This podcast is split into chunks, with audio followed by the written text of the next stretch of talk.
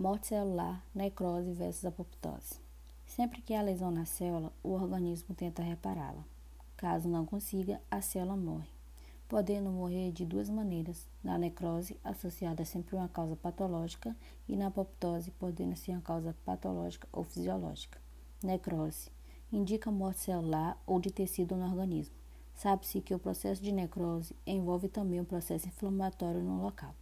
Várias são as causas de necrose entre elas a diminuição da aporte do sangue ou a falta de oxigenação com a presença de toxina e enzimas que levam à morte celular. A necrose pode ser classificada de diferentes formas, entre as quais se destacam a necrose de liquefação. Nesse tipo de necrose, há o aumento de células inflamatórias, por isso, esse processo é característico de infecções. Também podem acontecer em decorrência da baixo teor de oxigênio, no sistema nervoso. As células mortas são completamente destruídas e transformam-se em uma massa viscosa, dando aspecto mole à área necrosada. Necrose caseosa. Nesse tipo de necrose, o tecido afetado apresenta uma aparência de massa granular branca, que lembra muito a ricota. Ela é encontrada com frequência em casos de tuberculose. Necrose gordurosa. Esse é um tipo especial de necrose que ocorrem em áreas de destruição de gordura por causa da ação de lipase. É encontrada principalmente por causa por, em casos de pancreatite aguda e na necrose gordurosa da glândula mamária. Necrose de coagulação.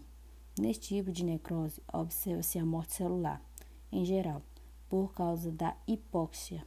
Ela predominantemente em tecido com alto teor de proteína e nesse processo os tecidos continuam firmes e a sua estrutura permanece por alguns dias.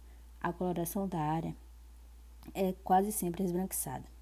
As células necróticas acabam desaparecendo do tecido afetado, primeiramente por causa da ação das enzimas que atuam no local e posteriormente pela fagocitose, realizada por macrófagos e leucócitos. Quando não ocorre a rápida destruição desses fragmentos celulares, pode acontecer a calcificação da área. Apoptose é uma forma de morte celular programada ou suicídio celular. É diferente de necrose, na qual as células morrem por causa de uma lesão. Essa morte não é desencadeada por trauma. Trata-se de uma morte programada. Ela tem por objetivo garantir a manutenção de tecidos e órgãos, evitando que as células com problema ou desnecessárias comprometam um funcionamento adequado do organismo.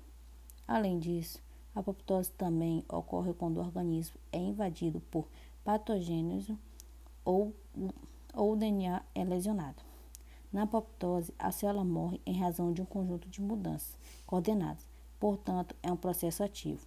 Nessa situação, diversas alterações na célula possibilitam uma série de eventos moleculares e bioquímicos regulados geneticamente esse processo ocorre da seguinte maneira: retratação da célula por causa da perda de aderência com outras células e com a substância extracelular, como a tina condensa-se e fica próxima à membrana nuclear, a qual não é lesionada. A membrana nuclear forma prolongamentos conhecidos como blés. Núcleo distingue-se em fragmentos, os quais estão envoltos pela membrana nuclear. O aumento aumenta-se o número de prolongamentos da membrana. Prolongamento rompe-se formando porções extracelulares envolvidas por membranas, estruturas chamadas como corpos apoptóticos. Corpos apoptóticos são fagocitose. A apoptose pode acontecer em vários momentos da vida humana. Alguns exemplos são a remodelamento do órgão é um tecido durante o desenvolvimento. O exemplo são o morfogênese normal das mães e dos pés falha de apoptose pelo processo que resulta em dedos com membranas semelhantes à encontrada em aves.